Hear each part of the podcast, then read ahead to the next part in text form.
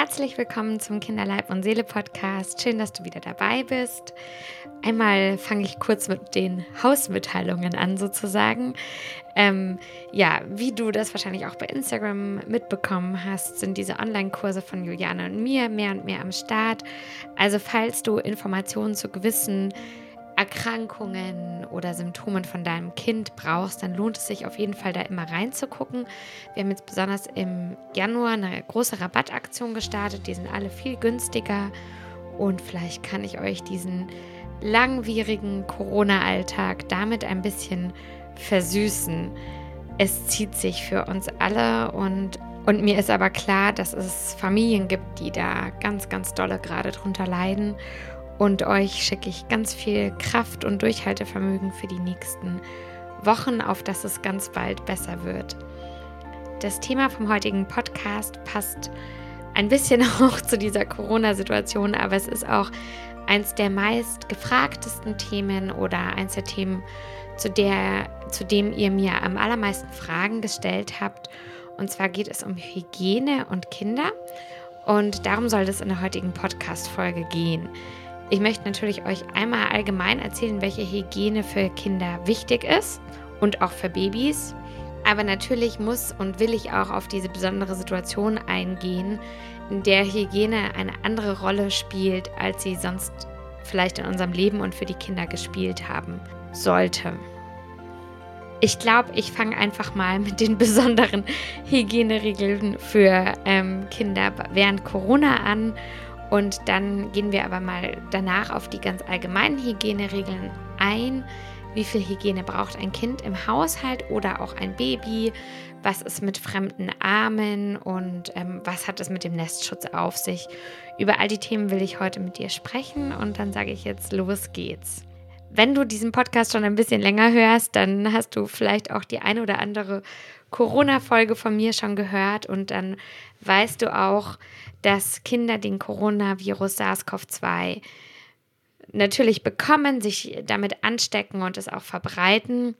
Gott sei Dank ist es so. Und dazu gibt es auch Posts und Folgen, dass nach bisherigen Daten es Gott sei Dank so aussieht, dass der Krankheitsverlauf bei Babys und Kleinkindern häufig geringer ausgeprägt wird. Und je älter die Kinder werden, desto schwerwiegender können die Symptome sein, so mal ganz grob. Also Jugendliche können schon schwerer erkranken. Mittlerweile wissen wir eigentlich auch alle ganz gut Bescheid, wie wir uns vor einer Ansteckung schützen können. Und was ich in meinem Umkreis so sehe, ist, dass das die Kinder erstaunlich gut Intus haben. Weil es auch wichtig ist, dass sie es Intus haben. Wir wissen ja genauso, dass die Kinder den Virus in sich tragen, ihn eben auch verbreiten und dass die Kinder dann eine ganz genauso große Rolle spielen. Vielleicht jetzt bei der Mutante sogar eine größere Rolle und wir wissen, dass das Virus vor allem beim Sprechen, Husten und Niesen übertragen wird und super gerne in geschlossenen Räumen. Bei der Übertragung spielen Tröpfchen, aber auch eben die Aerosole eine Rolle, das wissen wir auch mittlerweile. Und es ist prinzipiell möglich, dass das Virus auch über eine Schmierinfektion übertragen wird, also über Hände, Mund und Nasenschleimhaut. Aber es ist sehr unwahrscheinlich. Also Hauptteil der Übertragung erfolgt über die Atemwege. Deswegen ist genauso für die Kinder auch wichtig, die bekannten Schutzmaßnahmen mit Abstand halten, Händehygiene, mit einer zum Beispiel hautschonenden Waschlotion, Husten- oder Niesetikette und eben, wo verlangt, das Tragen einer Mund-Nasen-Bedeckung ab sechs Jahren zu verfolgen. Momentan sind wir ja eh alle sehr, sehr eingeschränkt. Da stellt sich die Frage nicht so sehr, aber sonst muss man sich natürlich auch überlegen, wie gehe ich mit den Regeln um, wenn ich mit meinen Kindern die Großeltern besuche. Und auch hier ist eigentlich die Empfehlung, ganz genau die gleichen Vorsichtsmaßnahmen einzuhalten. Also Abstand halten, Händehygiene, Hust- und Niesetikette, Maske, wenn das Kind alt genug ist. Und natürlich ist es nach wie vor, also auch daran hat sich nichts geändert, viel gefährlicher, sich in geschlossenen Räumen zu treffen, als an der frischen Luft. Mm, was mich jetzt so ein paar von euch gefragt haben, wie ist es eigentlich mit der Übertragung über Lebensmittel oder Gegenstände wie Spielzeug? Momentan ist es so, dass es keine Fälle gibt, bei denen das eindeutig nachgewiesen wurde, dass sich Menschen also auf diesem Weg, also zum Beispiel über ein geteiltes Lebensmittel oder eben ein geteiltes Spielzeug infiziert haben. Aber möglich ist es. Also Das Virus kann auch über Schmierinfektionen übertragen werden, aber wahrscheinlich nur eine sehr kurze Zeit. Also das Virus ist relativ instabil sozusagen, also es verbleibt nicht lange auf zum Beispiel jetzt einem Spielzeug und, ähm, und es ist möglich, aber es ist wirklich nicht der Hauptübertragungsweg. Okay, und jetzt haben wir unser, unser To-Do hinter uns gebracht, einmal über Corona kurz gesprochen. Und nun geht es weiter in dieser Podcast-Folge mit allgemeinen Hygieneregeln, weil man glaubt das manchmal kaum, aber es wird eine Zeit geben nach Corona und es wird eine Zeit geben, wo man sich nicht nur Gedanken um dieses Virus macht, sondern eben auch Gedanken um andere Viren. Und das sollte man sowieso oder um andere Bakterien. Und dafür möchte ich dir jetzt einmal erklären, wie wichtig Schmutz für Kinder ist und wie wichtig Hygiene ist. Du hast sicher schon mal von der Hygienehypothese gehört, die sich in verschiedenen Studien bestätigt hat. Man meint damit auch diese Bauernhoftheorie. Und zwar hat man beobachtet, dass Allergien oder atopische Erkrankungen, damit meint man zum Beispiel Asthma oder Neurodermitis, in den letzten Jahrzehnten in den Industrieländern und da vor allem unter den Stadtbewohnern stark zugenommen haben. Und dann hat man gesehen, dass Kinder, die auf einem Bauernhof aufwachsen, dass das bei denen nicht so ist. Also die haben weniger oft Asthma, Heuschnupfen oder andere Allergien als Kinder, die nicht auf einem Bauernhof leben. Man hat herausgefunden, dass der Aufenthalt in Kuhställen und das Trinken von roher Kuhmilch eine Rolle spielen und dass so kleine Mikroorganismen wie Bakterien, Pilze oder Würmer eine Schutzwirkung haben. Also die wirken so auf das Immunsystem deines Kindes ein, dass es eben weniger stark zu einer Allergie neigt. Das heißt also, eine zu saubere Umgebung ist für Kinder gar nicht ideal. Was bedeutet das jetzt für die Praxis? Deine Wohnung sollte zwar sauber sein, aber du solltest es auch nicht übertreiben. Auch ein Baby soll und wird mit deinen Hauskeimen in Berührung kommen. Trotzdem haben wir aufgrund unserer erhöhten Hygiene auch einige Vorteile. Und zwar ist es der Schutz von Neugeborenen. Verglichen mit anderen Ländern, die nicht so entwickelt sind wie jetzt Deutschland, ist die Zivilisation, in der wir leben und der medizinische Fortschritt und die verbesserte Hygiene gerade für die Neugeborenen überlebenswichtig. Das bedeutet aber trotzdem nicht, dass ähm, wenn du gerade mit einem Neugeborenen zu Hause angekommen bist, dass du anfangen musst, dich verrückt zu machen und die alle Oberflächen zu desinfizieren und deine Hände ständig zu desinfizieren. Es ist total sinnvoll, dass du dir die Hände wäschst, also vor allem, wenn du von draußen kommst oder natürlich, wenn du aus einem öffentlichen Verkehrsmittel kommst oder im Supermarkt, weil die meisten Krankheitserreger eben über die Hände übertragen werden. Aber deine Wohnung muss nicht Richtung Sterilität gehen. Dein Baby hat von dir den sogenannten Nestschutz mitbekommen. Das ist ein natürlicher Schutz, das dein Neugeborenes hat vor gewissen Infektionskrankheiten.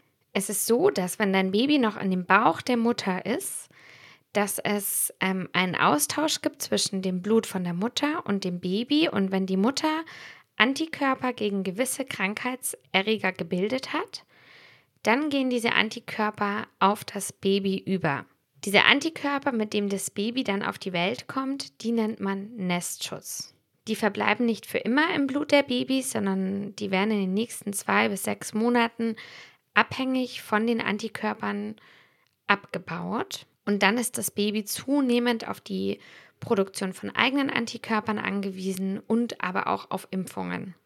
Ich habe ja gerade schon gesagt, es unterscheidet sich so ein bisschen je nach Erkrankung. Und zwar ist es zum Beispiel so, dass wenn du Antikörper gegen Masern, Mumps, Polio oder Röteln hast, dann gibst du deinem Kind eher einen längeren Nestschutz damit mit. Antikörper hast du dann, wenn du geimpft bist oder wenn du selber eine dieser Erkrankungen durchgemacht hast. Bei Masern ist es so, dass man ungefähr denkt, dass ein Nestschutz von bis zu sechs Monaten besteht. Andere Untersuchungen sagen so ungefähr vier und dann bauen sich diese Antikörper auch wieder langsam ab. Bei Keuchhusten wissen wir, dass weder die Impfung noch die durchgemachte Erkrankung der Mutter die Babys ausreichend schützt. Es sei denn, die Mutter wurde während der Schwangerschaft gegen Keuchhusten geimpft und deswegen empfiehlt man das auch momentan. Bei Tetanus hat das Kind ungefähr zwei bis drei Monate Schutz, aber nicht gegen alle Erkrankungen. Also wenn draußen jemand mit Corona rumläuft oder mit einer Erkältung, dann kann ein Kind das natürlich trotzdem bekommen. Es gibt auch gewisse Erkrankungen, gegen die gibt es keinen Nestschutz, die für die Babys besonders gefährlich sind, wie jetzt zum Beispiel der RS-Virus oder Influenza. Also man sollte das neugeborene Baby vor Fremdkontakt schützen und man sollte sich überlegen, wie viel Kontakt so ein Baby braucht, der außerhalb der Familie stattfindet weil dieser Nestschutz eben keine Garantie ist, dass es gegen alle Erkrankungen geschützt ist, sondern es ist eben einfach nur gegenüber den Erkrankungen geschützt, gegenüber die die Mutter Antikörper hat und die auch auf das Kind übertragen werden und auch die werden nach und nach abgebaut. Mit dem Stillen unterstützen wir den Nestschutz, unterstützen zum Beispiel das Kind dabei, seltener Magen-Darm-Infektionen zu bekommen, aber es ist auch kein Allround-Schutz. Also bei Babys, bei Neugeborenen vor allem, ist immer eine besondere Vorsicht gefragt. Wir haben ja eben schon angesprochen, wenn du von draußen reinkommst, dann immer Hände waschen. Das haben wir jetzt auch alle während der Pandemie gelernt. Wir wissen aber, dass viele die Hände falsch waschen. Das ist gar nicht so trivial. Man macht das oft einfach zu kurz und zu oberflächlich. Deswegen ähm, einmal kurz, wie man die Hände richtig wäscht. Also man nimmt die Hände unter fließendes Wasser, man nimmt Seife, reibt sie gründlich ein und dabei sollte man darauf achten, dass man auch den Handrücken erwischt, die Fingerspitzen, Nägel, Daumen und die Zwischenbereiche zwischen den Fingern. Das vergisst man oft. Und dann sollte man länger waschen, als du es wahrscheinlich tust, 20 bis 30 Sekunden lang. Die Seife danach sorgfältig abspülen und abtrocknen mit einem trockenen und sauberen Handtuch. Hier geht auch so einiges schief. Oft werden Handtücher für die ganze Familie benutzt und da halte ich es einfach für sinnvoll, dass jeder sein eigenes Handtuch hat und die eben auch regelmäßig gewechselt und gewaschen werden. Beim Stillen solltest du besonders auf die Hygiene achten.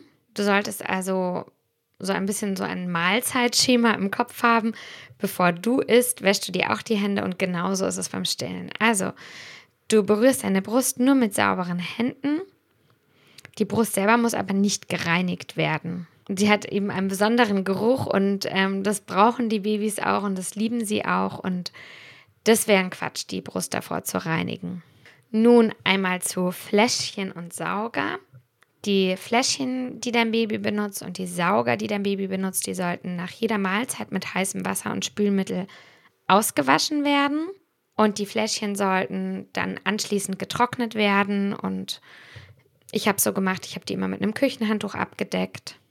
Und die Sauger sollten ausgekocht werden. Man kann das ungefähr einmal pro Woche machen.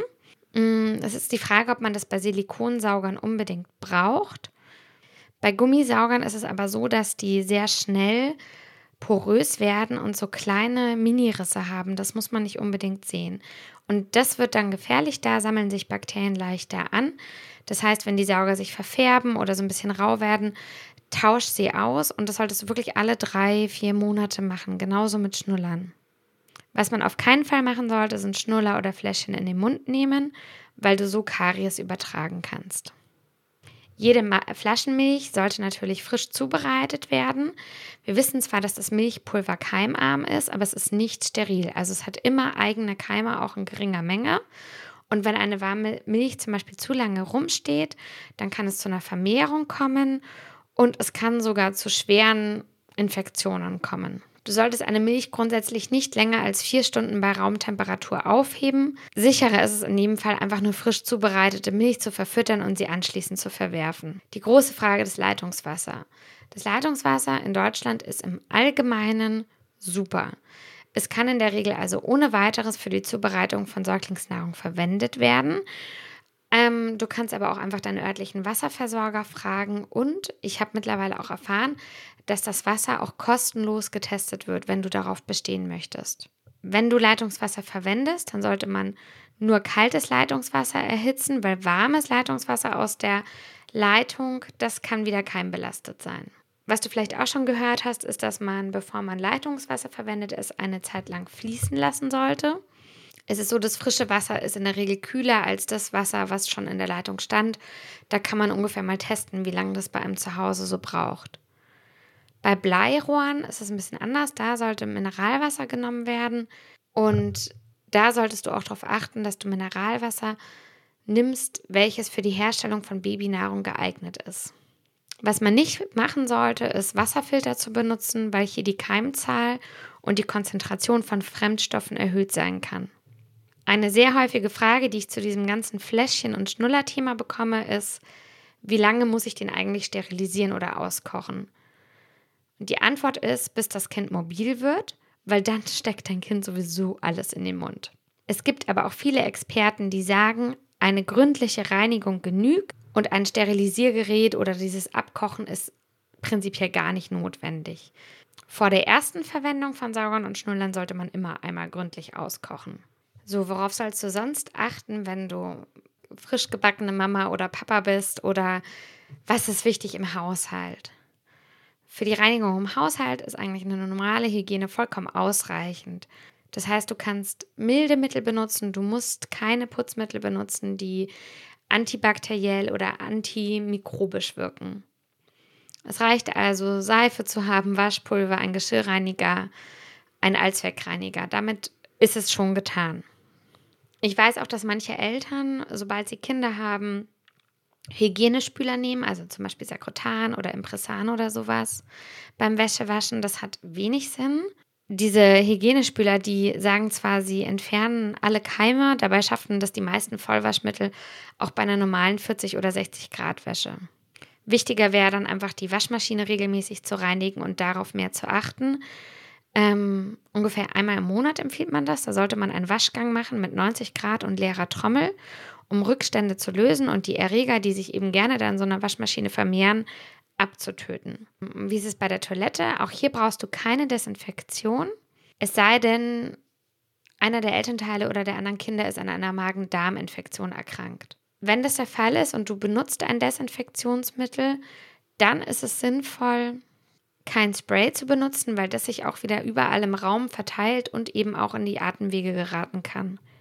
In der Küche ist die Hygiene das Aller, Allerwichtigste, weil wir wissen, da sind am meisten Keime, mehr als im Bad. Deswegen kann man sich angewöhnen oder sollte man, dass man Waschlappen, Schwemmehandtücher regelmäßig austauscht und wäscht. Man hat zum Beispiel viel mehr Keime auf so einem Küchenlappen als auf der Toilettenbrille. Was du auch machen kannst, ist, dass du den Waschlappen einfach immer mal wieder regelmäßig in die Mikrowelle legst. Auch das tötet Keime ab. Theoretisch sollte man so einen Küchenlappen täglich austauschen. Also da sollte man ein bisschen an sich arbeiten. Körperhygiene ähm, bei Kindern ist auch so eine Sache. Die Kinder sind gern ein bisschen schmutzig und dazu sage ich immer pick your fights. Also wenn dein Kind schmutzig ist, weil es irgendwie im Dreck gespielt hat, ist es was anderes, als wenn es im Supermarkt war oder in der Kita oder in Kontakt mit anderen Menschen. Also das Wichtigste ist, dass die Kinder sich die Hände waschen, nach, nachdem sie draußen waren, nach der Kita, nach dem Einkaufen, ja, nach dem Draußenspielen und dann vor dem Essen und nach dem Toilettenbesuch. Und das muss man einfach so ein bisschen in die tägliche Routine bekommen. Du musst da jetzt keine besonders aggressiven Reinigungsmittel verwenden. Die meisten zerstören die natürliche Hautflora und dann kriegst du, kriegt dein Kind auch wieder leichte Infektionen, sondern du nimmst am besten milde Reinigungsmittel für Kinder. Da gibt es ganz viele in der Drogerie.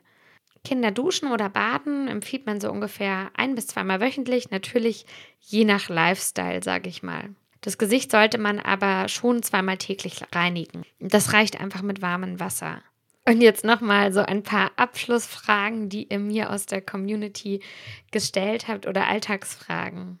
Wie lange bleiben Bakterien und Viren an den Händen oder ähm, wie gefährlich ist eine Übertragung? Und die Hände sind einfach Nummer eins. Deswegen ist auch das Händewaschen eine viel sinnvollere Routine als die Desinfektion der ganzen Wohnung.